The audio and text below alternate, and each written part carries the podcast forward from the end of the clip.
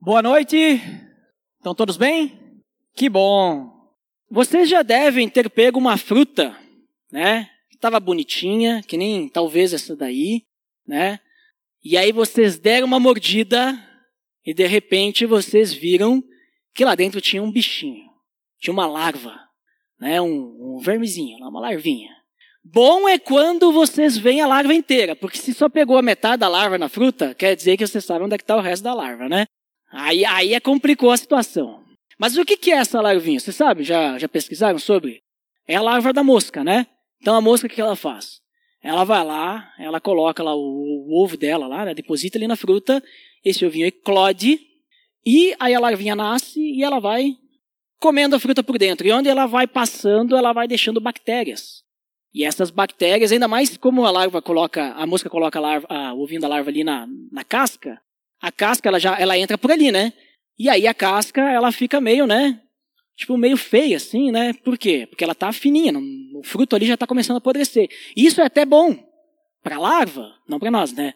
Por quê? Porque daí facilita a entrada de oxigênio, que ajuda no quê? A larva a crescer saudável e as bactérias se proliferarem. E aí vai indo, a fruta, a fruta vai apodrecendo por dentro, e acontece o quê? A fruta cai do pé, e aí lá, quando está no chão, ela vai crescendo, vai comendo a fruta e ela se transforma numa linda e bela mosca que a gente não gosta, né? Às vezes, às vezes me pergunta, por que que Noé, é, por que que Deus deixou a mosca e o mosquito entrar na arca? Né? Eu disse para ela, porque tem propósito. Né? A gente não gosta, mas tem sentido eles existirem, né? Faz parte, né, uh, da natureza. Então, essa, essa, essa fruta que muitas vezes a gente pega ali e a gente dá uma palpada e vê que está meio mole, a gente já fica, opa, pera, tem alguma coisa. Mas às vezes, sei lá, a larvinha está aí e está meio bom assim, a gente olha, a fruta está maravilhosa, está linda. A gente olha assim, a fruta está bonita por fora e a gente abre e por dentro está uma decepção, né? Tá horrível por dentro, tá tudo contaminado. E isso, essa ilustração eu quero deixar para vocês pensarem, porque hoje a gente vai dar continuidade uh, ao estudo das cartas às sete igrejas do Apocalipse, né, que a gente tem estudado. E hoje a gente vai falar sobre a quarta igreja, que é a igreja de Tiatira. Então, antes da gente uh, ler a palavra, eu gostaria de convidar vocês a fechar os olhos, baixar suas cabeças. Vamos orar, para que Deus possa nos conduzir nisso. Senhor Deus, em nome de teu filho Jesus, eu te peço, Deus, que o Senhor nos conduza durante a leitura da tua palavra e também do entendimento dela. Que o Senhor possa nos mostrar como ela se aplica à nossa vida, como que nós devemos agir diante disso. Que o Senhor possa chegar aos nossos corações e esclarecer tudo isso, Pai, e nos fortalecer para que a gente possa ter um viver santo e agradável a Ti. Em nome de Jesus que eu oro. Amém. Então vamos abrir aí as nossas Bíblias. Apocalipse capítulo 2, nós vamos ler dos versículos 18 até o 29. Apocalipse 2, 18 até o final dele, até o 29. Diz assim: Ao anjo da igreja em Tiatira escreva: Estas são as palavras do Filho de Deus, cujos olhos são como chama de fogo e os pés como bronze reluzente. Conheço as suas obras, o seu amor, a sua fé, o seu serviço e a sua perseverança, e sei que você está fazendo mais agora do que no princípio. No entanto, contra você tenho isto. Você tolera Jezabel, aquela mulher que se diz profetiza. Com os seus ensinos, ela induz os meus servos à imoralidade sexual e a comerem alimentos sacrificados aos ídolos. Dei-lhe tempo para que se arrependesse da sua imoralidade sexual, mas ela não quer se arrepender. Por isso vou fazê-la adoecer e trarei grande sofrimento aos que cometem adultério com ela, a não ser que se arrependam das obras que ela pratica. Matarei os filhos dessa mulher. Então todas as igrejas saberão que eu sou aquele que sonda mentes e corações, e retribuirei a cada um de vocês de acordo com as suas obras. Aos demais que estão em Tiatira, a vocês que não seguem a doutrina dela e não aprenderam como eles dizem, os profundos segredos de Satanás, digo: não porei outra carga sobre vocês. Tão somente apeguem-se com firmeza ao que vocês têm até que eu venha. Aquele que vencer e fizer a minha vontade, até o fim darei autoridade sobre as nações. Ele as governará com cetro de ferro e as despedaçará como a um vaso de barro. Eu lhe darei a mesma autoridade que recebi de meu Pai. também lhe darei a estrela da manhã. Aquele que tem ouvidos, ouça o que o Espírito diz às igrejas. Então aqui nós temos a carta que foi endereçada à igreja de Tiatira, né? Ou melhor, todo o livro de Apocalipse foram foi endereçado às igrejas, mas em específico esse trecho é algo, vamos dizer assim, personalizado para Tiatira. E aí, só para a gente lembrar o padrão né, desses trechos que percorrem o capítulo 2 e o capítulo 3, a gente tem aquele padrãozinho das cartas, né? A gente vê que Jesus ele se dirige à igreja, ele fala o nome da igreja, que ele, ao anjo da igreja, né? Ao anjo, e assim vai. Depois ele se apresenta com títulos significativos ele afirma o que é bom e correto naquela igreja, o que é elogiável. Ele repreende o que eles estão falhando, o que está errado lá naquela igreja. E devido a essa falha, ele chama eles ao arrependimento. E depois, então, ele promete bênção ao vencedor, aqueles que persistirem, aqueles que se arrependerem, aqueles que não caírem nessa falha. E ele exorta a ouvir o que o Espírito diz às igrejas. A gente viu que tem algumas exceções, mas a igreja de Tiatira nós temos todos esses pontos, vocês vão perceber ao longo da nossa conversa.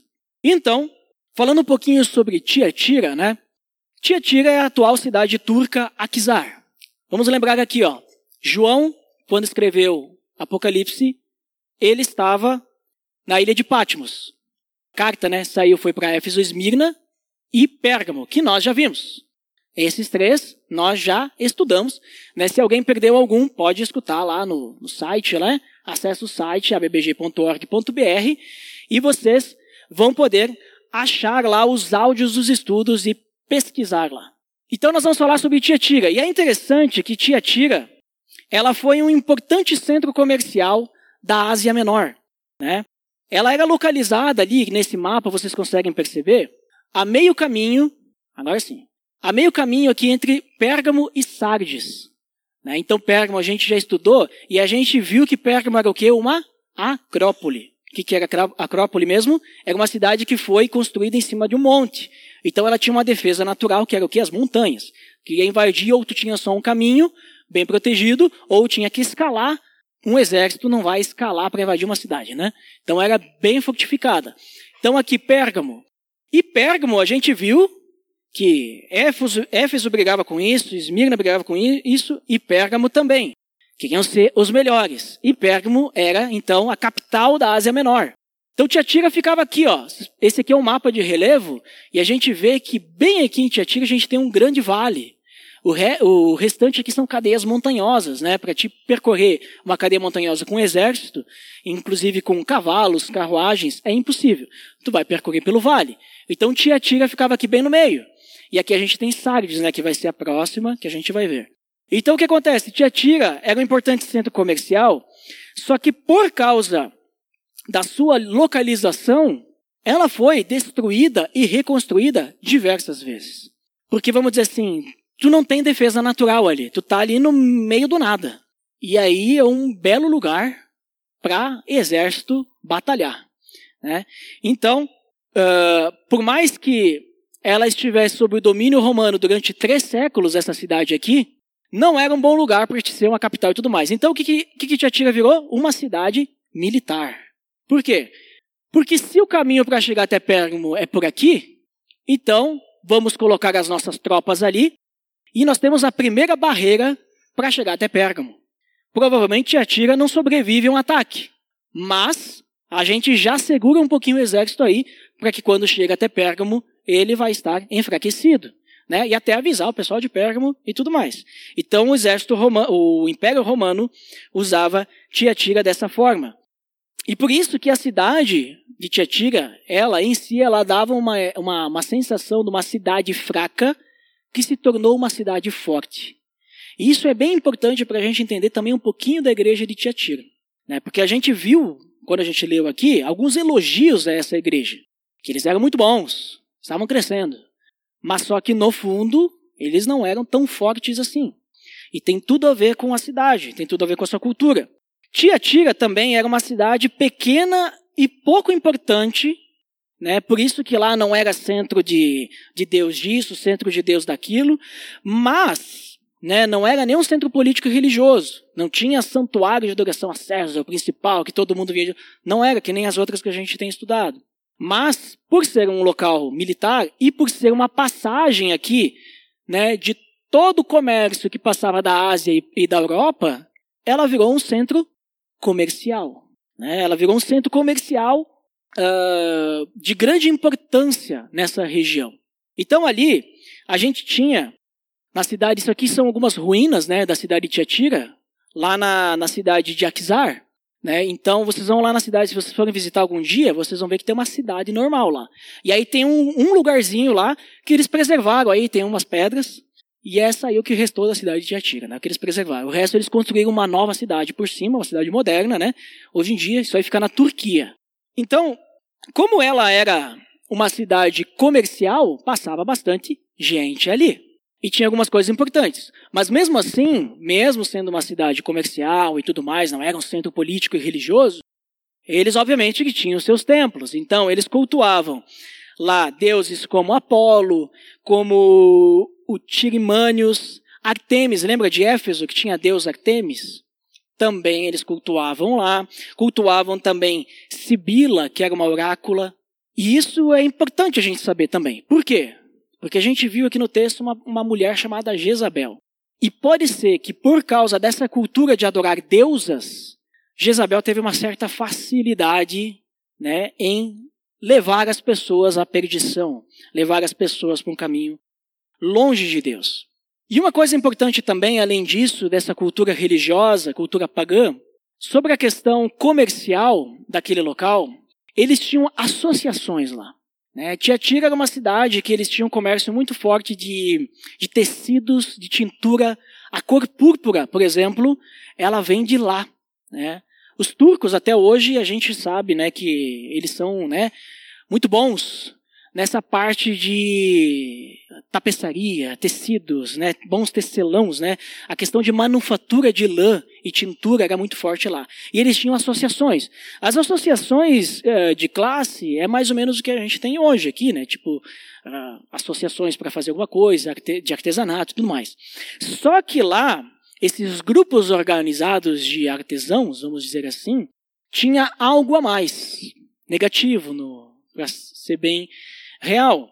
Eles costumavam misturar a questão profissional com elementos religiosos, né, da cultura pagã. Então, para que você pudesse participar dessas associações, você iria numa reunião, por exemplo, e você não ia só falar sobre negócios, sobre preços e tudo mais. Você também ia participar de banquetes com comidas sacrificadas a ídolos, e você também teria que participar no final, normalmente acabava em orgias sexuais para cultuar os deuses, os deuses pagãos. E por ser muito próspera comercialmente, essa cidade atraía um grande número de judeus que iam para lá, tentar fazer a vida, né? crescer profissionalmente. Só que daí chegava nessa questão. Se você quisesse ser próspero profissionalmente, você tinha que se deixar levar. Você tinha que participar disso tudo, porque era praticamente impossível você ser próspero se você não participasse de uma das associações. Ou seja, você não conseguiria prosperidade profissional, comercial, no seu negócio, se você não fizesse o que os outros estivessem fazendo. Era basicamente isso. Né? Só que participar dessas coisas era bem, bem perigoso. Muito perigoso. Por quê? Por causa de toda essa questão do ambiente pecaminoso. Tipo, não adiantava tu simplesmente ir na reunião, dá, agora nessa parte do banquete e tudo mais eu vou embora. Porque isso fazia parte da reunião. Né? Fazia parte em fazer parte da associação. Então tu tinha que tomar uma escolha. Né? A carta de Paulo à igreja de Corinto é uma declaração, uma indicação clara de como que essas associações eram perigosas. Se você já leu a carta de Paulo à igreja de Corinto, você vai perceber que ele vai falar sobre a questão da imoralidade sexual, ele vai falar sobre comidas sacrificadas a ídolos e tudo mais, e ele vai falar sobre o cuidado que eles têm que ter de não se misturar com esse tipo de coisa. Né? Por quê? Porque era um problema bem sério para o cristão de Corinto isso também. Por incrível que pareça. A igreja de Corinto era uma igreja que tinha muita gente, era uma igreja ou melhor, a cidade, né? Tinha muita gente é, e tinha gente de todo lugar que vinha lá. Né? E por causa disso, então, é, tinha de tudo lá, né? E Paulo ele orienta a igreja, diz: olha, vocês têm que se afastar dessas práticas pela consciência de vocês e do outro. Ele fala principalmente da comida sacrificada a ídolo, né? Ele fala sobre isso e ele diz que vocês têm que se afastar disso por causa da consciência, né? A se afastar dessa libertinagem que aquele mundo estava vivendo. Inclusive, se vocês também leram já e lembram da, de Atos, né? Em Atos 16, vocês vão ver uma mulher que aparece lá chamada Lídia. Lídia foi a primeira convertida de Paulo. Sabe onde é que Lídia morava? Chuta. Tia Tira. Alguém suspirou por aí. Ó. Tia Tira. Lídia morava em Tia Tira. E o que, que Lídia fazia? Ela trabalhava com tecidos. Era uma artesã que trabalhava com tecidos. Olha só. Né? Tá tudo escrito aqui. Ah, só que separado assim, uma coisa aqui, uma coisa ali. Né? Então, a gente olha para a igreja de Tiatira e a gente percebe que a igreja de Tiatira era uma igreja bonita por fora né? Que nem aquele fruto que a gente viu na primeira slide. Uma igreja próspera, uma igreja crescente, uma igreja forte, né? Aos olhos de qualquer pessoa observando por fora, iria ver isso. Que igreja boa, que igreja fiel a Cristo, né? Parecia uma igreja muito saudável. Parecia uma igreja que, se a gente desse, claro, a gente não vai dar mordida na igreja, mas estão entendendo, né?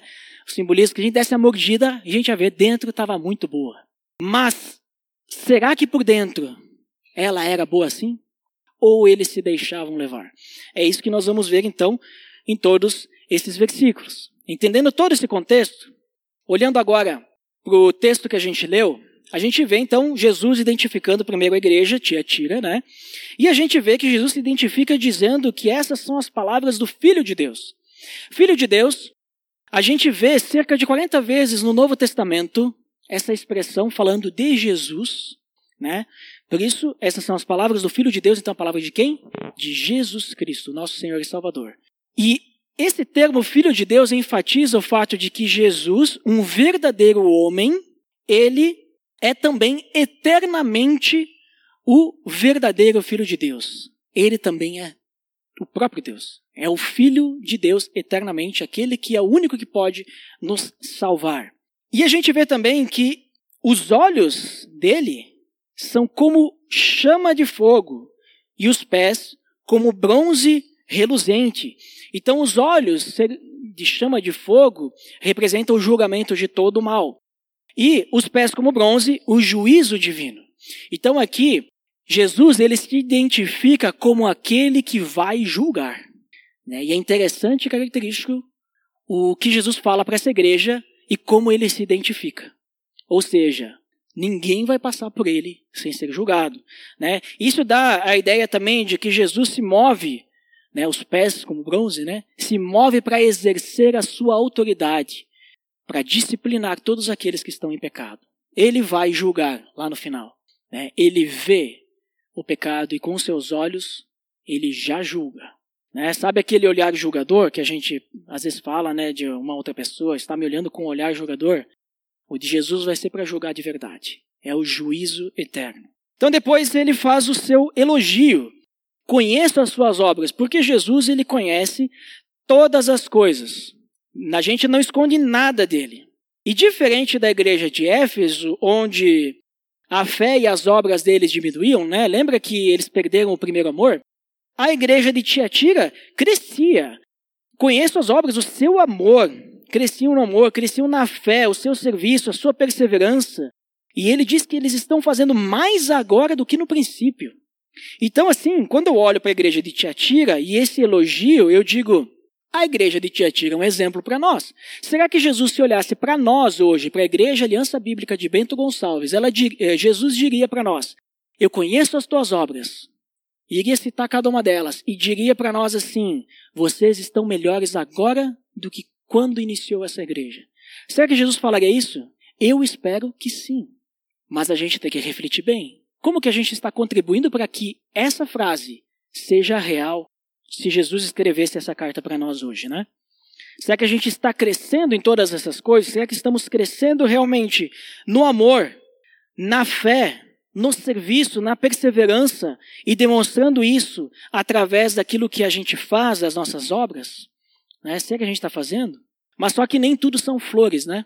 Jesus ele elogia, nós temos aqui o elogio, essa igreja, mas lá dentro existia um verme, uma larva que estava crescendo entre eles. Né? Passou um vermezinho ali, né? Ali, ó. Essa aí é a larva da mosca. Aquela larva que um dia você comeu uma laranja e ficou com metade dentro da laranja. Essa daí. Será que essa larva ela estava crescendo lá dentro? Será? Vamos descobrir. Então a gente vê no versículo a seguir que ele tem algo contra essa igreja, a repreensão. O que, que é eles têm contra? Você, você tolera Jezabel. E aí ele fala que essa Jezabel não é boa influência, péssima influência. E a gente não tem aqui muito claro se realmente existia nessa cidade uma mulher chamada Jezabel mesmo, ou se era uma mulher com qualquer nome, mas João usou o nome Jezabel para trazer um pouquinho mais de, vamos dizer assim, de drama sobre o que essa mulher estava fazendo. Por quê? Jezabel, no Antigo Testamento, ela foi uma rainha pagã em Israel. Se diz que Jezabel foi a pior pessoa que existiu na história de Israel. Né? Foi considerada a mulher mais perversa que já viveu, talvez até hoje, né? não sei. Vocês vão encontrar a história de Jezabel em 1 Reis, se vocês estão anotando, 1 Reis capítulo 16 e vai até 2 Reis capítulo 9. Né? É com Jezabel que acontece aquele caos, né? É, com Elias ou Eliseu. Eu sempre confundo os dois. Elias, obrigado Adelar, que fez cair fogo do céu e depois matou todos os profetas, os falsos profetas, né? É com Jezabel que acontece essa história, que Jezabel também mandou, mandou matar os profetas de Deus. É com Jezabel que acontece isso. Né? Isso sobrou Elias. E Jezabel, ela era rainha de Israel e ela se dizia profetisa. Você sabe o que significa a palavra profeta no Antigo Testamento? Ou melhor, o que significa a palavra profeta? Profeta é aquele que fala da parte de Deus. Ou seja, quando a gente escuta um profeta falar ou uma profetisa, significa que as palavras que ela está falando durante a sua profecia são as palavras de Deus. No Antigo Testamento, se um profeta fosse um falso profeta, se ele falasse alguma coisa sendo da parte de Deus e aquilo não se concretizasse, ele era punido com morte por apedrejamento. Por quê? Porque ele era um falso profeta, ele estava enganando o povo. E existiam muitos falsos profetas, inclusive na época de Jesus. O último profeta que a gente tem, vamos dizer assim, documentado, foi João Batista. É, João Batista, aquele que veio anunciar a vinda de Jesus Cristo, ele falava da parte de Deus. Né? Hoje, o nosso profeta, vamos dizer assim, o profeta mais verdadeiro que tem é a palavra que nós temos na mão. Né? Ou seja, quando a gente está falando da Bíblia, né? Nós estamos falando a palavra de Deus, né? E essa mulher, essa Jezabel, ela se dizia profetisa. Só que sabe como é que ela falava da parte de Deus, que não era da parte de Deus nada, ela era uma falsa profetisa? Ela levava as pessoas a adorar falsos deuses. Não faz sentido. Não está relacionado com a lei, não está relacionado com nada, mas, infelizmente, algumas pessoas caíam na conversa dela. Escutavam a ela, né? Até porque naquela época o, não eram todos que tinham acesso aos escritos da lei e tudo mais, né? Só que essa nova profetisa, ela estava levando a comunidade de Tiatira, essa Jezabel de Tiatira, estava levando a comunidade à heresia e à imoralidade sexual. Então, me diz aí, se Deus condena a imoralidade sexual e, de, e condena coisas que não estão na lei, na palavra, né? Vamos lembrar que aqui uh, Jesus já tinha vindo também Uh, será que é da parte de Deus? Acho que não. Mas ela se falava, né? Ela era uma profetisa, né? Então enganava muitos. E como é que ela enganava, né? Naquela época, os templos faziam, os templos pagãos, né? Eles faziam oferendas aos deuses. Então eles levavam alimentos para serem sacrificados, né? Animais e tudo mais, faziam os alimentos sacrificados aos ídolos. E o que sobrava, diferente do povo de Israel, o que sobrava eles não queimavam, ou não ficava ali para o sacerdote, ou não era jogado fora, enterrado. O que sobrava eles vendiam. Vamos lucrar, né? Porque sobrou, né? Não vamos jogar fora, né? Que desperdício. Vendiam no mercado. E aí, o que que acontecia? O povo podia comprar essa comida que foi sacrificada a ídolo. E vamos lembrar de Paulo. Paulo ele fala especificamente sobre isso em 1 Coríntios. Ele diz que comer a comida sacrificada a ídolo não é errado. Temos que entender agora o contexto, o contexto do problema aqui em Tiatira. Não era errado. Por que, que não era errado? Porque você sabe que aquilo lá para você é comida. Né? Deus diz que não tem alimento que é proibido não é proibido e assim vai. Mas Paulo orienta que, pela consciência, não a minha, mas a do outro, você evite. Em que situação? Você foi convidado para uma janta e a pessoa sabe que você é cristão, né, naquela época principalmente, e ela diz: Olha, essa comida aqui que eu vou servir para você foi sacrificada a ídolos. O ideal é que você não coma. Vai ter problema se você comer? Não vai ter problema nenhum.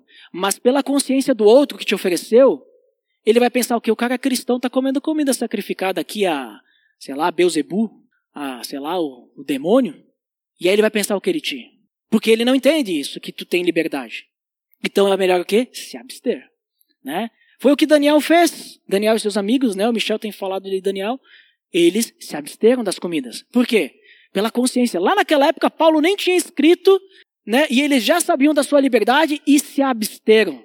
Se absteram para evitar se contaminar com a comida sacrificada aos ídolos e para dar um bom testemunho.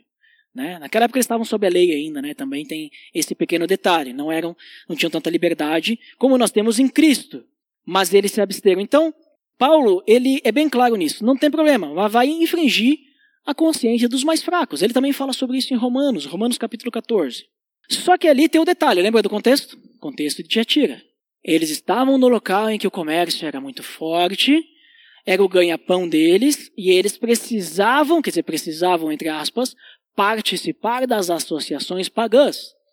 E nas associações pagãs, o que, que ia acontecer lá? Ah, banquetes com comidas sacrificadas a ídolos. Banquetes dedicados a deuses pagãos. Então a coisa já é mais profunda. Não é simplesmente eu comer uma comida que eu nem sei a procedência e de repente, ah, era sacrificado. Não é isso. A questão é você estar no ambiente né? Que nem teve a igreja recente ali que a gente viu que eles tinham o santuário de Satanás, a sinagoga de Satanás. É que nem você está no ambiente de Satanás e participando de um culto a ele. Esse que é o problema. E aí, então, entra a larva do engano, Jezabel. Jezabel dizia o quê? Não, mas veja bem. Olha só. Primeiro, não tem problema, né? Você participar aí, fica tranquilo, tá? você precisa garantir o seu ganha-pão, né? Se você não participar, como é que vai ficar, né? E aconselhar as pessoas. E outro, e outra coisa que ela depositava lá vinha na mente, no coração das pessoas era o seguinte: olha, para que você possa vencer Satanás, você precisa conhecer Satanás. Você precisa conhecer ele profundamente, conhecer o pecado pela sua própria experiência. Porque senão, como é que você vai lutar contra o pecado se você não conhece o pecado? Né? De onde é que eu tirei isso? Está no versículo 24. Né? Aos demais que estão em Tiatira, a vocês que não seguem a doutrina dele e não aprenderam, como eles dizem, os profundos segredos de Satanás. Né? Ela levava eles a conhecer os profundos segredos de Satanás. E eles se deixavam levar por quê?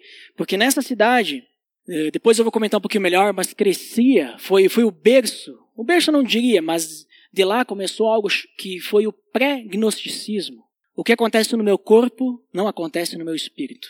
E eles se deixavam levar, então, por esses pensamentos pecaminosos, pensamentos satânicos. Ou seja, o que, que eles entendiam? Ah, participa das festas, come aí os alimentos sacrificados a ídolo, né?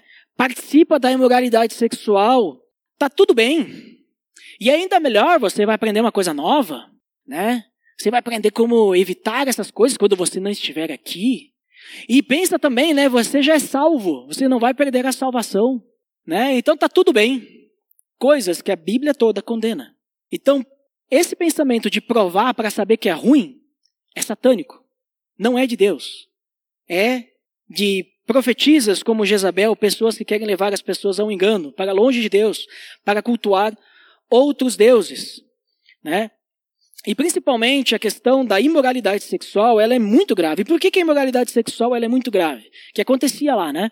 O sexo fora do casamento, ele sempre, sempre fere alguém. Primeiro, ele fere a Deus, porque ele mostra que nós preferimos satisfazer os nossos desejos do nosso jeito, a nossa maneira, em lugar de a gente agir em conformidade com a palavra de Deus. Começa por aí. Segundo, ele vai ferir outras pessoas, porque o sexo fora do casamento, a imoralidade sexual, fere o comprometimento que é tão necessário para um relacionamento. Porque você se relaciona com uma pessoa e você não tem compromisso nenhum com ela. Você usa as outras pessoas. E as outras pessoas te usam também. Né?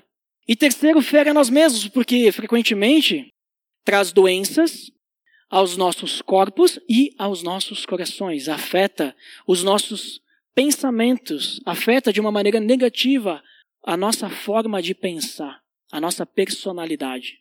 Afeta negativamente porque a gente começa a achar que tudo isso é, não tem valor nenhum, né? E eu falo de moralidade sexual, falando do sexo fora do casamento, porque é o que eles praticavam naquela época, aqui, para fazer os cultos pagãos. Mas hoje, nós temos muito mais, muitas outras formas de moralidade sexual. Né? Nós temos inclusive algo que entra nos lares de uma maneira silenciosa, outra larva, né, que vai aos pouquinhos, que é a pornografia, e é algo muito danoso, que destrói as mentes das pessoas. Que as pessoas, um jovem hoje que consome pornografia regularmente, ele vai casar e ele vai achar que sexo é aquilo. E não é.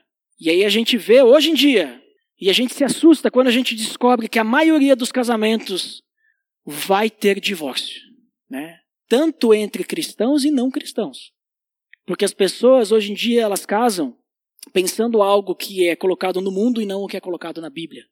Então percebam como que a imoralidade sexual ela é, vamos dizer assim, até mesmo poderosa, porque ela faz um dano tremendo às famílias, às igrejas e às comunidades. Ela destrói relacionamentos. Né? Ela destrói a integridade sobre a qual os relacionamentos são construídos. Para e pensa aí. Se você sabe que alguém é, mentiu, mentiu, disse para você que assim, ah, eu não vou ir no seu compromisso ali porque eu tenho outro compromisso. E aí você descobre que ela não tinha nada, ficou em casa, mentiu para você. Você vai afastar essa pessoa de ministério, você vai olhar com essa pessoa meio torto e tudo mais? Não vai, né? Vai perdoar. Não, tudo bem. É, podia ter falado para mim que você estava descansado e tudo mais. Agora me diz aí, se um casal, um homem ou uma mulher comete adultério, o que acontece? Como é que a gente lida com essa situação? A pessoa é afastada, a gente às vezes olha de um jeito diferente, que não deveria, né? Porque a gente deveria, diante do arrependimento, a gente deveria abraçar essa pessoa, porque ela se arrependeu genuinamente. Então percebem como que a imoralidade sexual ela destrói relacionamentos? Adultério também é imoralidade sexual.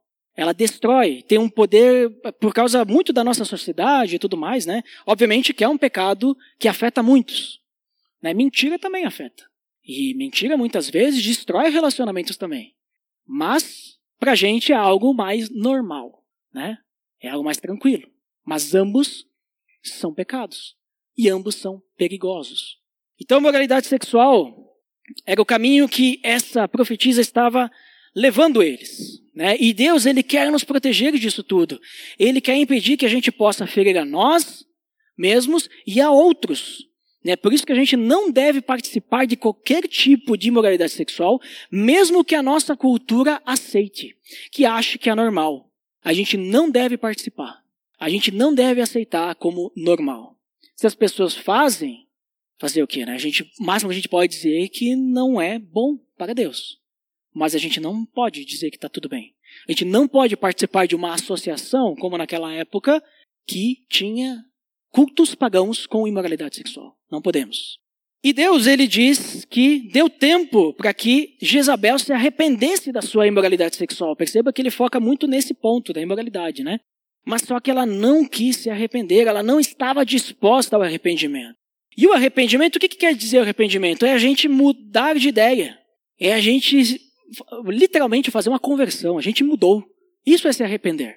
A gente estava indo para um caminho, a gente se arrependeu. Eu vou voltar atrás. né? E a gente muda, muda para onde? Para Deus, né? A gente se afasta das consequências desastrosas do pecado e se volta para Deus e para a vida eterna, porque a gente agora quer continuar nessa caminhada. Isso é arrependimento. E na misericórdia de Deus, Deus deu chance até para Jezabel, uma pessoa que estava levando a sua igreja para longe dele.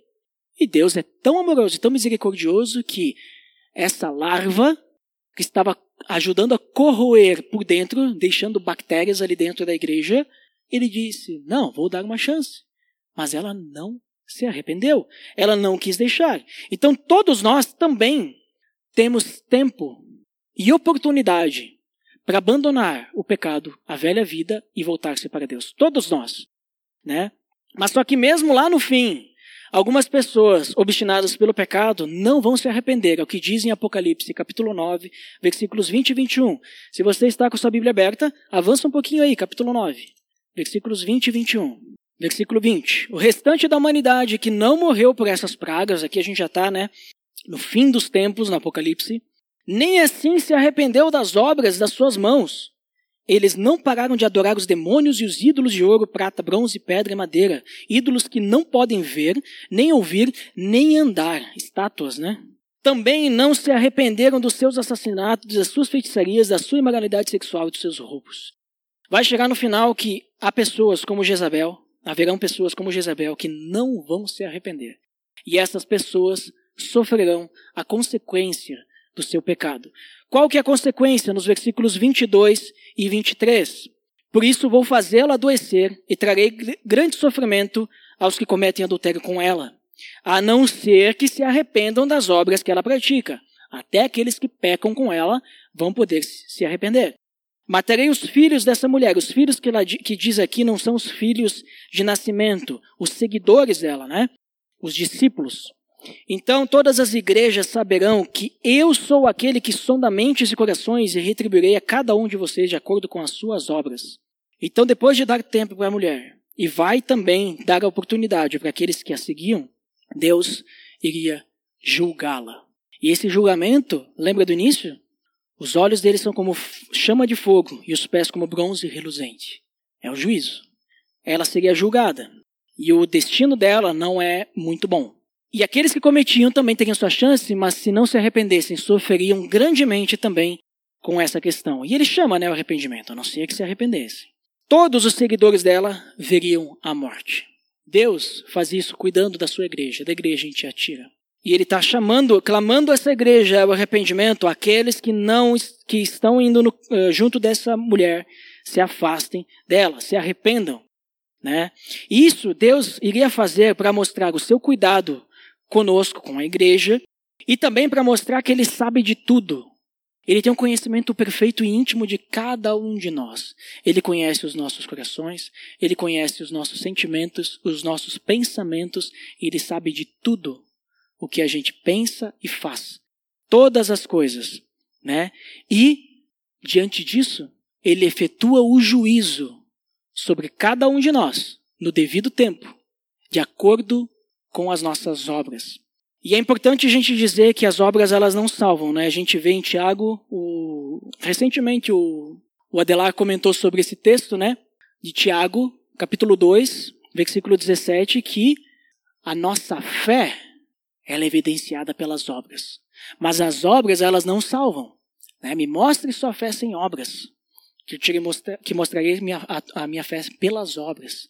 Né? As, as obras elas demonstram aquilo que nós estamos vivendo. As obras evidenciam a salvação. Não quer dizer que a gente é salvo pelas obras, mas elas demonstram que nós somos salvos. Sabe por quê? Porque as obras elas demonstram aquilo que o Espírito Santo está fazendo na nossa vida.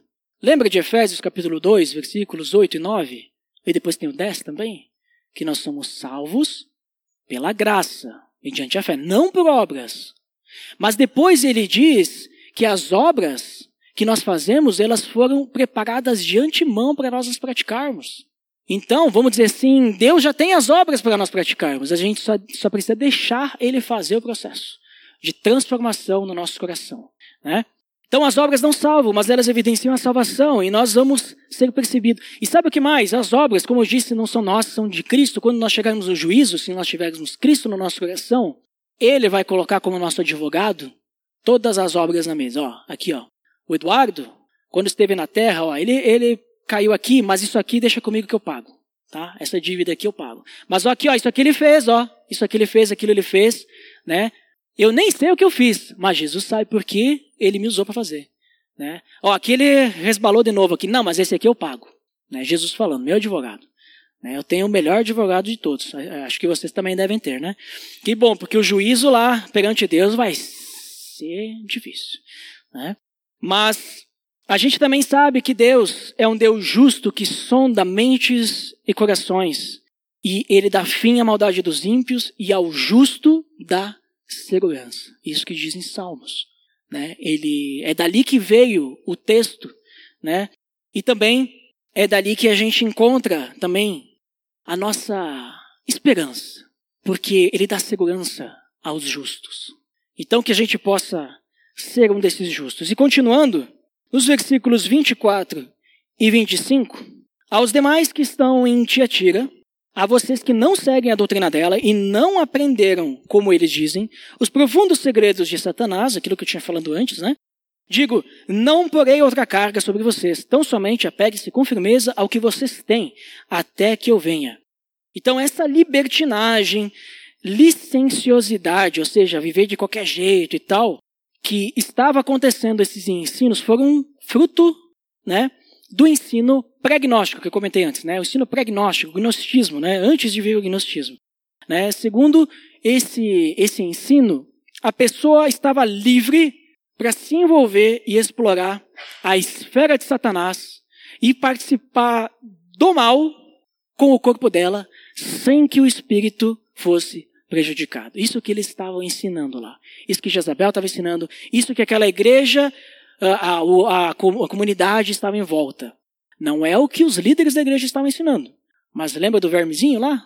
A mosca foi lá, depositou lá. E foi depositando na mentalidade deles essa coisinha. Tá tudo bem. Vamos viver do jeito que a gente quer. Né? Então, como eu comentei, experimentar as coisas, experimentar o pecado para saber como combater Satanás espiritualmente é, é uma ideia totalmente horrível, errada, né? E sabe o que é pior de tudo, né? Isso, por mais que fosse, vamos dizer assim, além, né? Além de ser para eles, para a pessoa pecadora que estava querendo ouvir esse ensino uh, falso, né?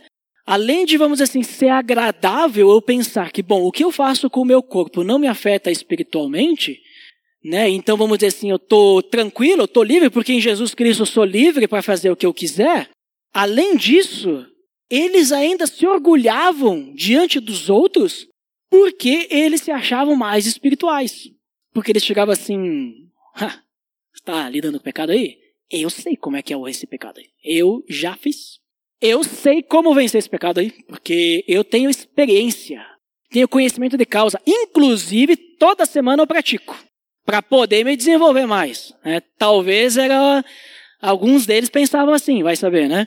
Eles comiam carne sacrificada a ídolos, tipo, para idolatrar mesmo, né? Cometiam imoralidade sexual e ainda se achavam melhor que os outros crentes, que os outros cristãos.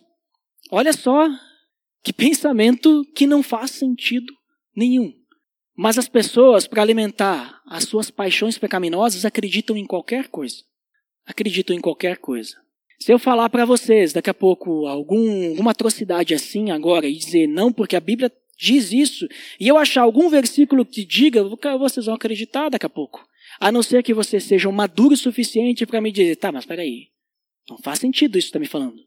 Conhecem a história do pastor que cometia adultério porque a Bíblia dizia para adulterar? Conhece essa história?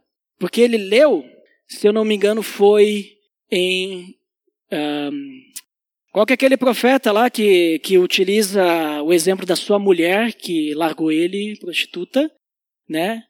Oséias, obrigado. Ele pegou um texto de Oséias que dizia: e pegue a sua mulher adúltera, porque ela tinha largado dele, né? Para se prostituir. É um claro exemplo a Israel que se prostituiu com outros deuses. E ele lia como? Pegue a sua mulher e adultera. Ele não viu que tinha um acento. E aí ele entendeu o quê? pegou só um versículo e tirou fora dez mandamentos, tirou fora os evangelhos, tirou fora as cartas de Paulo e pegou esse versículo e diz: Não, Deus está me dizendo através do profeta Oséias, vai e adultera. E aí o que, que ele fez? Foi adulterar, né? Olha o ensino falso. E o que aconteceu? A mulher com quem ele cometeu adultério acreditou. E o marido dela acreditou também. Ensinos falsos. A gente tem, sempre tem que estar tá afiado com a palavra aqui. Ó. Temos que conhecer aquilo que a gente tem em mãos. E não acreditar no que qualquer um fala. Porque daqui a pouco a pessoa não sabe ler um acento e pensa que tem que sair por aí adulterando. Né? E a Bíblia não fala disso. Então a gente precisa cuidar com qualquer ensino novo que apareça na nossa frente, que nos afaste da Bíblia, qualquer coisa que a gente escutar ali fora, no nosso trabalho, no YouTube, com algum pregador famoso, vários pregadores famosos aí, muito sérios, falando heresias. E por que, que as pessoas caem em cima desses pregadores? Porque as pessoas leem a Bíblia. Porque senão todos nós acreditaríamos. Né? Muitos dos ensinos são verdadeiros. Outros, eles dão uma escorregada e eles têm que ser exortados e disciplinados quanto a isso. Então nós precisamos cuidar. Qualquer coisa que afaste a gente da Bíblia, que afaste a gente da comunhão da nossa igreja, que afaste a gente da nossa confissão básica de fé, qualquer ensino falso, nós temos que deixar isso de lado, se afastar, né? Só que Jesus fala aqui, aqueles que não estão seguindo esses ensinos falsos de Jezabel, ele diz o que para eles? Não, pe não peço mais nada para vocês. Já tá bom assim, né? Tão somente sejam fiéis a ele a Jesus Cristo em meio a esse, a esse ambiente pecaminoso. Isso já é suficiente. Ele diz aqui, né? Aos demais, e tatatã, não porei outra carga sobre vocês. Sejam fiéis. Né? Cristo só pede a nossa fidelidade, porque é em meio à fidelidade que Cristo efetua o crescimento do corpo. É em meio à fidelidade. Só basta a gente se manter fiel e perseverar até que ele venha. Então Jesus vai nos trazer a bênção. Aquele que vencer e fizer a minha vontade até o fim, darei autoridade sobre as nações. Então, quem perseverar até o fim será vitorioso. Cantamos a música antes, né? Vitorioso é. Olha só que interessante. Eu nem, nem pedi para o pessoal tocar essa música e tocaram, porque, né? Porque Deus está conduzindo, né? A nossa celebração. Isso é ótimo. Então, quem for vitorioso até o final, e nós somos vitoriosos, vitoriosos com Cristo, porque Ele nos faz mais que vencedores, né? Quem for vitorioso terá autoridade e poder sobre os inimigos. E olha que interessante. Vai reinar com ele para julgar o mal. É o que ele diz aqui. Darei autoridade sobre todas as nações. Nós somos aqui um nada, né? Porque nós não temos autoridade, mas Jesus nos dá autoridade aqui. Porque nós vamos ser vitoriosos. Então, quando nós estivermos com Ele, só quem vai estar acima de nós é o próprio Deus. E Cristo, né? Que é Deus também. Mas sobre todos os inimigos de Deus nós teremos autoridade. Olha só que interessante. Só Deus vai estar acima de nós. Nós vamos reinar com Ele na cidade santa que nós já vimos que é nossa também, né? Vamos herdar. E ele diz ainda: Ele as governará com cetro de ferro e as despedaçará como a um vaso de barro. Né? Jesus Cristo vai fazer, efetuar o seu juízo sobre as nações com autoridade. E essa é uma referência ao reino de Cristo sobre a terra. É uma imagem do Salmo 2, no versículo 8 e 9. Trouxe para vocês aqui, ó. Pede-me te darei as nações como herança e os confins da terra como tua propriedade. Tu as quebrarás com vara de ferro e as despedaçarás como um vaso de barro. Uma clara referência a esse salmo, uma passagem messiânica, falando sobre o que Cristo vai fazer sobre todas as nações. Então, no reino dele, Cristo vai usar de força para impor a vontade dele. Ele não vai ser queridinho com os inimigos. Ele vai impor de força. E para também proteger as ovelhas dele, que somos nós, com o seu cetro de todos aqueles que procurarem nos ferir, ferir as ovelhas. E nós vamos reinar junto com ele como autoridade. Que nem diz 2 Timóteo no capítulo 2, no versículo 12, se perseverarmos com ele também reinaremos. Olha só, Deus já revelava através das cartas todas essas questões que a igreja de Tiatira já sabia, né, já deveria saber, através da pregação do evangelho. E então, ele diz que lhe darei a mesma autoridade que recebi de meu pai. Também lhes darei a estrela da manhã. Então, estão vendo que a gente vai ser juntinho ali com Cristo, teremos a mesma autoridade. Vamos receber, inclusive, a estrela da manhã, que é uma referência a Cristo e a vida imortal que o cristão vai receber. no final, né, para passar a eternidade junto com ele. Essa estrela da manhã é uma estrela que ela aparece pouco antes do amanhecer, quando a noite ela é mais fria e escura. Então, a gente pode até ter um simbolismo aqui de que quando o mundo estiver na sua condição mais sombria, na maior escuridão, Cristo ele vai entrar em cena, denunciando todo o mal com a sua luz da verdade e trazendo então a prometida recompensa que todos nós esperamos. E embora essa estrela da manhã, né, Jesus Cristo, já tenha nascido no nosso coração, um dia nós vamos ter ela em sua plenitude.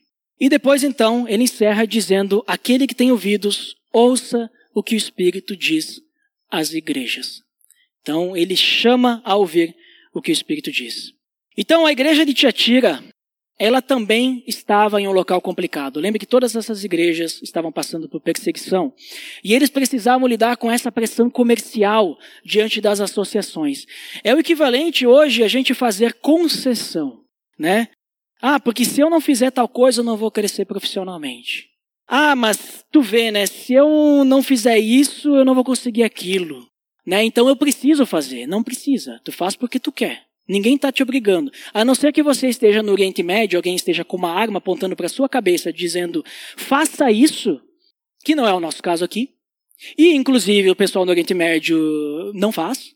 E eles morrem por causa disso. Essa é uma realidade, infelizmente. Então, a não ser que você esteja passando por isso para, sei lá, é, roubar um troco no mercado, sonegar um impostinho aqui, é, sei lá, é, passar a perna em alguém, né, deixar de pagar alguém, alguma coisa assim, sei lá, fazer algumas outras coisinhas, é, usar de um chaveco para fazer uma venda, coisas assim. A não ser que tenha alguém com uma arma apontando na tua cabeça para fazer todas essas coisas, você não é obrigado. Você faz porque quer. E você precisa admitir que você faz porque você quer. Porque se você não admite que você não faz porque quer, porque alguém está te dizendo, você está delegando o pecado para outra pessoa. Mas o pecado é teu. E se você diz que não é pecado, que, ou melhor, que você não tem pecado, lembre-se o que João fala em 1 João, que aquele que diz que não tem pecado é mentiroso e faz de Deus mentiroso. Então pense nisso. Né? Não estou dizendo que a gente é perfeito, que a gente sempre vai fazer tudo certinho. Certamente a gente vai errar em algumas coisas, e, e vou dizer para vocês, nós vamos errar mesmo, e faz parte do nosso crescimento espiritual.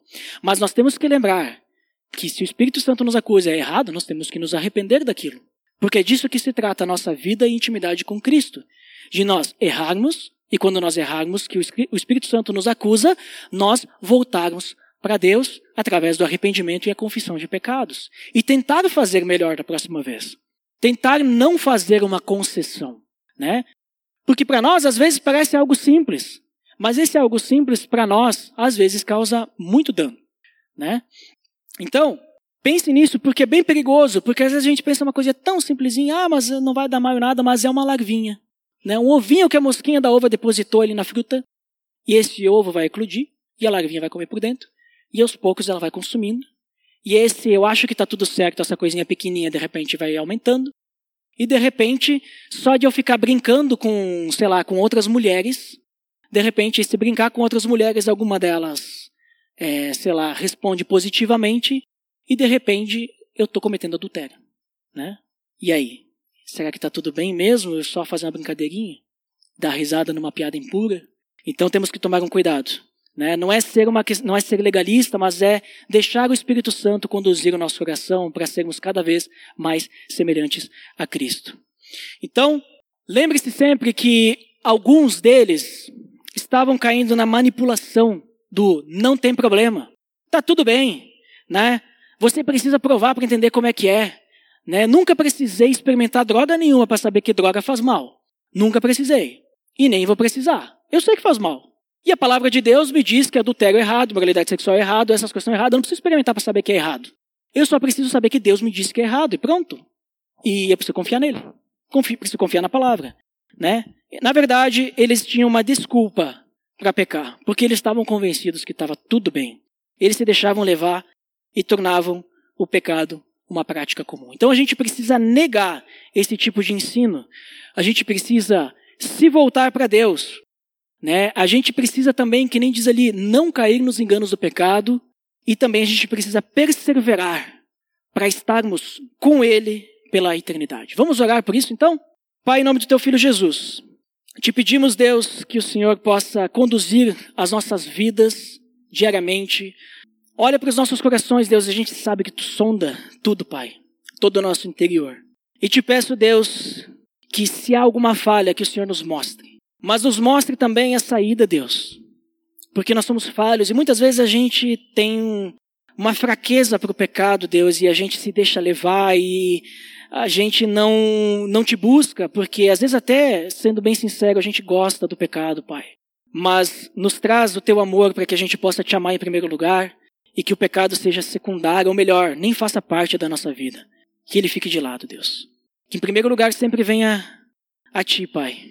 Que sempre tu estejas em nossos pensamentos e não deixe que nada cresça dentro do nosso coração que vá nos manipular ou nos apodrecer por dentro aos poucos, Deus mas que a gente possa crescer saudavelmente, cuidando uns dos outros e conduzindo uns aos outros para crescermos e sermos semelhantes a teu filho. Em nome de Jesus que eu oro, Pai. Amém.